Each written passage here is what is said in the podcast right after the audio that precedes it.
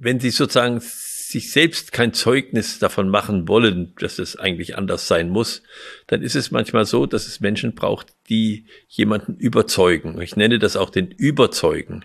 Und die Mutter hat das ja wohl gemacht und war dann der Überzeuge und hat gesagt, vertraue mir und geh mit mir, du kommst dort an, wir müssen einen kleinen Umweg machen. Herzlich willkommen beim Gedankengut Podcast mit Wolfgang Gutballett und Adrian Metzger im Dialog zu Fragen und Impulsen unserer Zeit. Schön, dass du dabei bist. Menschen stehen immer wieder vor der Situation, dass sie nicht mehr ein noch auswissen, wie man sagt, und dass sie keinen Weg mehr sehen und wirklich verzweifelt sind. Und über dieses ernsthafte Thema wollen wir in dieser Episode sprechen, über die Verzweiflung von Menschen. Und Wolfgang, was siehst du erstmal für Gemeinsamkeiten an diesen Situationen, in denen sich die Menschen befinden, wenn sie verzweifelt sind? Wann würdest du sagen, ist eine Situation so für einen Menschen, dass er diesen Weg nicht mehr sieht? Ja, du hast das schon gut gesagt, äh, indem du gesagt hast, die Menschen wissen keinen Ausweg mehr. Und in diese Situation soll man keinen Menschen bringen. Man darf auch kein Tier in diese Situation bringen, weil man dann nicht weiß, was passiert. Diese, diese Verzweiflung, ähm, die kommt ja nicht sofort, sondern diese Verzweiflung, wo kommt die eigentlich her? Weil der Zweifel ist ja nichts Schlechtes. Der Zweifel ist wichtig, äh, weil er mich dazu führt, weiter nach der Wahrheit zu suchen. Äh, das ist Forschen, das ist gut und äh, da brauche ich den Zweifel dazu. Wie ist das jetzt nun mit der Verzweiflung? Ein bisschen muss man gucken, zum Beispiel bei dem Gegenwort trauen. Ich kann mich was trauen oder ich kann vertrauen. Und dieses Ver vor diesem Zweifel und das Ver vor dem Trauen, das heißt immer, dass es besonders dauerhaft ist. Dass es nicht äh, mal sozusagen ein Augenblick ist, sondern dass es etwas ist, was auf dauerhaft angelegt ist. Ähm, wohingegen die Verben an sich äh, die aktuelle Situation äh, mehr besprechen. Und wenn ich jetzt mit meinen Zweifeln so weit bin, dass ich gar keinen Ausweg mehr sehe, und das ist komischerweise nicht oft so, wenn der Zweifel sich steigert, sondern wenn ich geworfen werde von Zweifel zu Hoffnung, zu Zweifel zu Hoffnung, zu Zweifel zu Hoffnung. Also wenn diese Phasen sich abwechseln und ich äh, immer wieder Hoffnung habe und, und dann wieder zweifle, dann komme ich zur Verzweiflung. Ähm, und das führt dazu, dass die Menschen krankheitsgemäß würde man das nennen, manisch-depressiv werden. Das heißt, verlocken und dann betrübt sein. Ja, himmelhoch jauchzen und dann tief betrübt. Und das hält kein Mensch aus. Das halten die Menschen nicht aus und das kann man auch verstehen, weil das führt dazu, dass ich meine Willenskräfte zerstöre, wenn das so ist. Und dann, und dann werde ich willfährig oder willenslos. Dann komme ich in eine Situation, dass ich gar nicht mehr weiß, auf was ich reagiere. Das ist eine Situation, die für den Menschen äußerst gefährlich ist weil er auch nicht mehr Herr seiner selbst ist. Das heißt, das ist ein Moment, wo man einfach sehr leicht Impulse von außen aufnimmt und weil man einfach in der Verzweiflung sich an irgendwas festhalten möchte. Ja.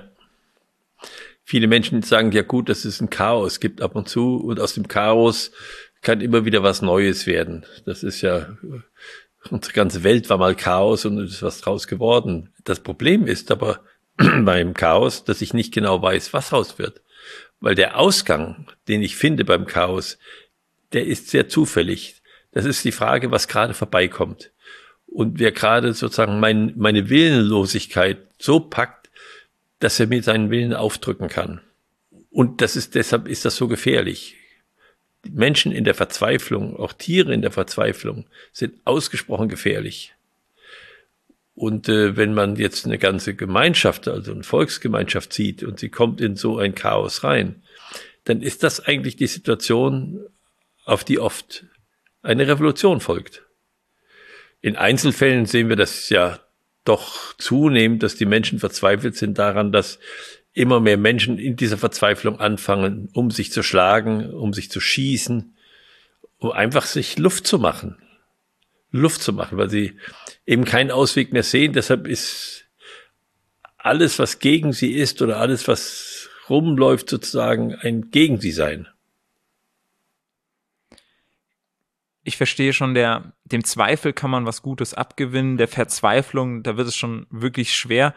Und ich habe letzt eine Beobachtung gehabt äh, in Wiesbaden an einer Kreuzung und da stand ein Kind und hat äh, geschrien und um sich geschlagen und nicht mehr auf äh, die Mutter, die neben ihm ganz ruhig stand und ihm gut zugeredet hat, gehört, weil es wollte diagonal einmal über die Kreuzung rüber. Süßigkeitenladen, Kiosk, Freund, was auch immer ihn da angezogen hat.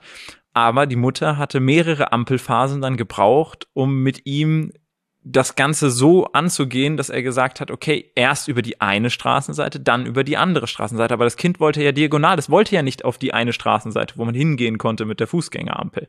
Das heißt, dieses Kind war komplett verzweifelt, weil es eben diesen Weg nicht mehr gesehen hat.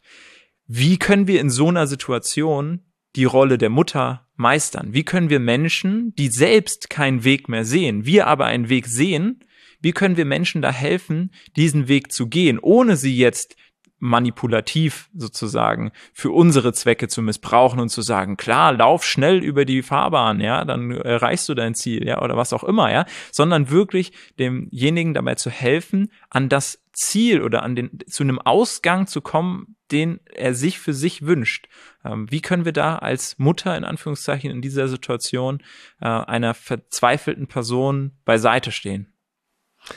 Ja, also äh, es ist ja nicht immer die Mutter. Man muss dann fragen, wer kann für dieses Kind ein Überzeuge werden? Wenn sie sozusagen sich selbst kein Zeugnis davon machen wollen, dass es eigentlich anders sein muss, dann ist es manchmal so, dass es Menschen braucht, die jemanden überzeugen. Ich nenne das auch den Überzeugen. Ähm, und die Mutter hat das ja wohl gemacht und war dann der Überzeuge und hat gesagt, vertraue mir äh, und geh mit mir, du kommst dort an, wir müssen einen kleinen Umweg machen. Ähm, wenn das gar nicht mehr möglich ist, dass keiner mehr äh, das Kind erreicht, weil die Verzweiflung so ist, dass es auf gar nichts mehr hört, dann ist es eine äußerst kritische Situation. Aber das, was helfen kann, ist, dass so ein Überzeuge da ist. Es gibt aber auch Situationen, ich habe mal mit einem Vater gesprochen, dessen Sohn äh, war rauschgiftabhängig. Und der hat dann gesagt, ich weiß, mein Sohn muss durch die Gosse. Das heißt, er muss so in die Verzweiflung gehen, vorher wird er nicht umkehren. Und der musste sich beherrschen, ihm zu helfen, weil er gesagt hat, nur dadurch, dass ich ihm jetzt nicht helfe und dass er so in die Verzweiflung kommt, werde ich vielleicht für ihn wieder zum Überzeugen werden können. Jetzt in der Situation kann ich es nicht. Er hört auf nichts mehr. Also das wäre das Einzige, wo man der Verzweiflung dann äh, beikommen kann in dieser Situation. Äh, und wo man sagt, ja, diese, diese, diese Notwendigkeit, ganz äh, auf den Tiefpunkt zu kommen, an dem ich wieder umkehren kann, das muss ich einschätzen. Das ist aber gefährlich. Das ist höchst gefährlich. Das ist die Frage, ob er den Tiefpunkt übersteht. Aber ich weiß auf der anderen Seite vielleicht auch manchmal vorher hört er nichts. Und diese Situation, leider scheinen die sich bei den Menschen zu vermehren. Leider kommen wir immer mehr dahin, dass die Menschen so äh, zu sind, so zu sind für die, für die wirklich wichtigen Tatsachen und, und Regeln, dass sie die nicht mehr berücksichtigen können. Und das ist schon eine Gefahr, in die wir hineingehen, auch jetzt äh, in der Situation in unserem unserer Volksgemeinschaft mit Corona, mit diesem ständigen Wechsel von Hoffnung und dann doch wieder Angst und äh, ähm, dass, dass dann allmählich der Wille zusammenbricht. Und man weiß das ja auch, dass es das ja gezielt gemacht wird bei Gefangenen. Wie, wie können wir ihren Willen brechen? Und wie können wir sie willfährig machen? Und das können wir erleben, wie das passiert, um, um dann die Macht zu bekommen über die Menschen. Und da muss man dann sehr aufpassen. Das kann eben sein, dass in solchen Situationen irgendjemand die Macht bekommt. Das ist ja die Situation in Sekten. Insekten ist es oft so, dass da Menschen landen, die verzweifelt sind. Und das nutzt derjenige, der die, die Macht über die Sekte haben will, aus und steigt an der Stelle ein und schafft es dann zum Überzeugen zu werden. Und dann machen die alles, was der will. Und das ist eine fürchterliche Situation im Leben. Und das, äh, muss man unbedingt verhindern. Wie schafft man es? Jetzt haben wir darüber gesprochen, wie man sozusagen Menschen dabei helfen kann, der, der Überzeuge, den Weg raus äh, und letzten Endes, wenn man das selbst nicht sein kann für die Person, der man helfen möchte, kann man vielleicht jemanden finden, ja, der, der, der da diese Person leiten ja. kann. Wie schafft man es für sich selbst, wenn man nicht davon ausgeht, dass eine Person in seinem Umfeld jetzt einen, ähm, dem man, dem man sich anvertrauen kann, sage ich jetzt mal, einen daraus geleitet?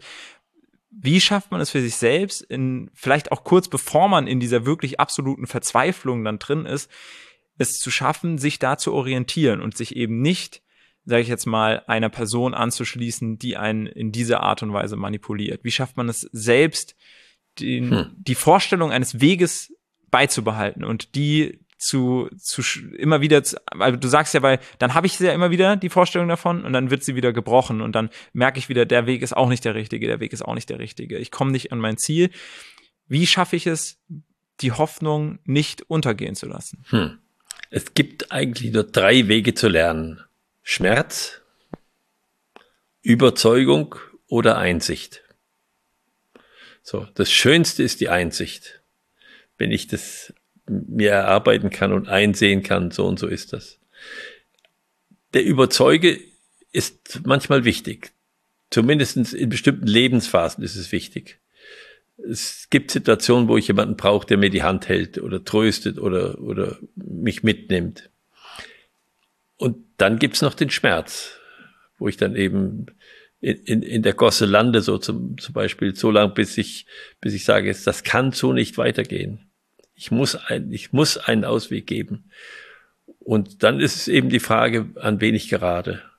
Da kann man nur hoffen, dass es ein vertrauenswürdiger Mensch ist und jemand, der den anderen nicht ausnutzt. Das kann der aber selbst nicht mehr kontrollieren in der Situation. Er nimmt jede Hand, von der er glaubt, die ihn rettet. Ernstes Thema, auf jeden Fall. Und ich hoffe, wir konnten damit äh, dem einen oder anderen vielleicht äh, diese Hand ein Stück weit reichen, der sich in einer ähnlichen äh, Situation befindet und vielleicht dem einen oder anderen auch einen Impuls geben, der in seinem Umfeld mit äh, verzweifelten Menschen zu tun hat, ähm, um ihnen da die entsprechenden Weg rauszuzeigen. Ähm, gibt's was, was du abschließend äh, einer Person, die jetzt selbst in dieser Situation, in dieser Verzweiflung, in dem Schmerz schon drin ist, dass du so einer Person mitgeben wollen würdest? Gucken, dass man einen Freund findet und sich erinnern äh, an einen Freund und äh, vielleicht auch, dass man bestimmte Sätze im Leben, an die einem schon mal geleitet haben, sozusagen wie ein Mantram in den verzweifelten Situationen äh, benutzt, um da rauszukommen. Also wie schaffe ich es, äh, wieder in die Denkruhe zu kommen? Wenn ich verzweifelt bin. Wie das Kind, was am Straßenrand steht, wie schaffe ich es, dass es wieder in die Denkruhe kommt? Also könnte ich versuchen, sein Lieblingslied anzufangen, zu singen mit ihm. Ich war jetzt ganz kreativ ja. verrückt. Ich bitte das nicht als Vorschlag zu nehmen, sondern wirklich einfach, was mir gerade einfällt, dass ich irgendwas mache, wo das Kind auf einmal auf andere Gedanken kommt. Mhm. Wo es sich an etwas erinnert, wo es sagt, das war ein schönes Stück in meinem Leben und da sehne ich mich hin und von daher es wieder in die Fähigkeit kommt, Einsicht überhaupt gewinnen zu können. Mhm. Den Rhythmus der Verzweiflung zu unterbrechen ja. und ähm, einen neuen Rhythmus anzuschlagen.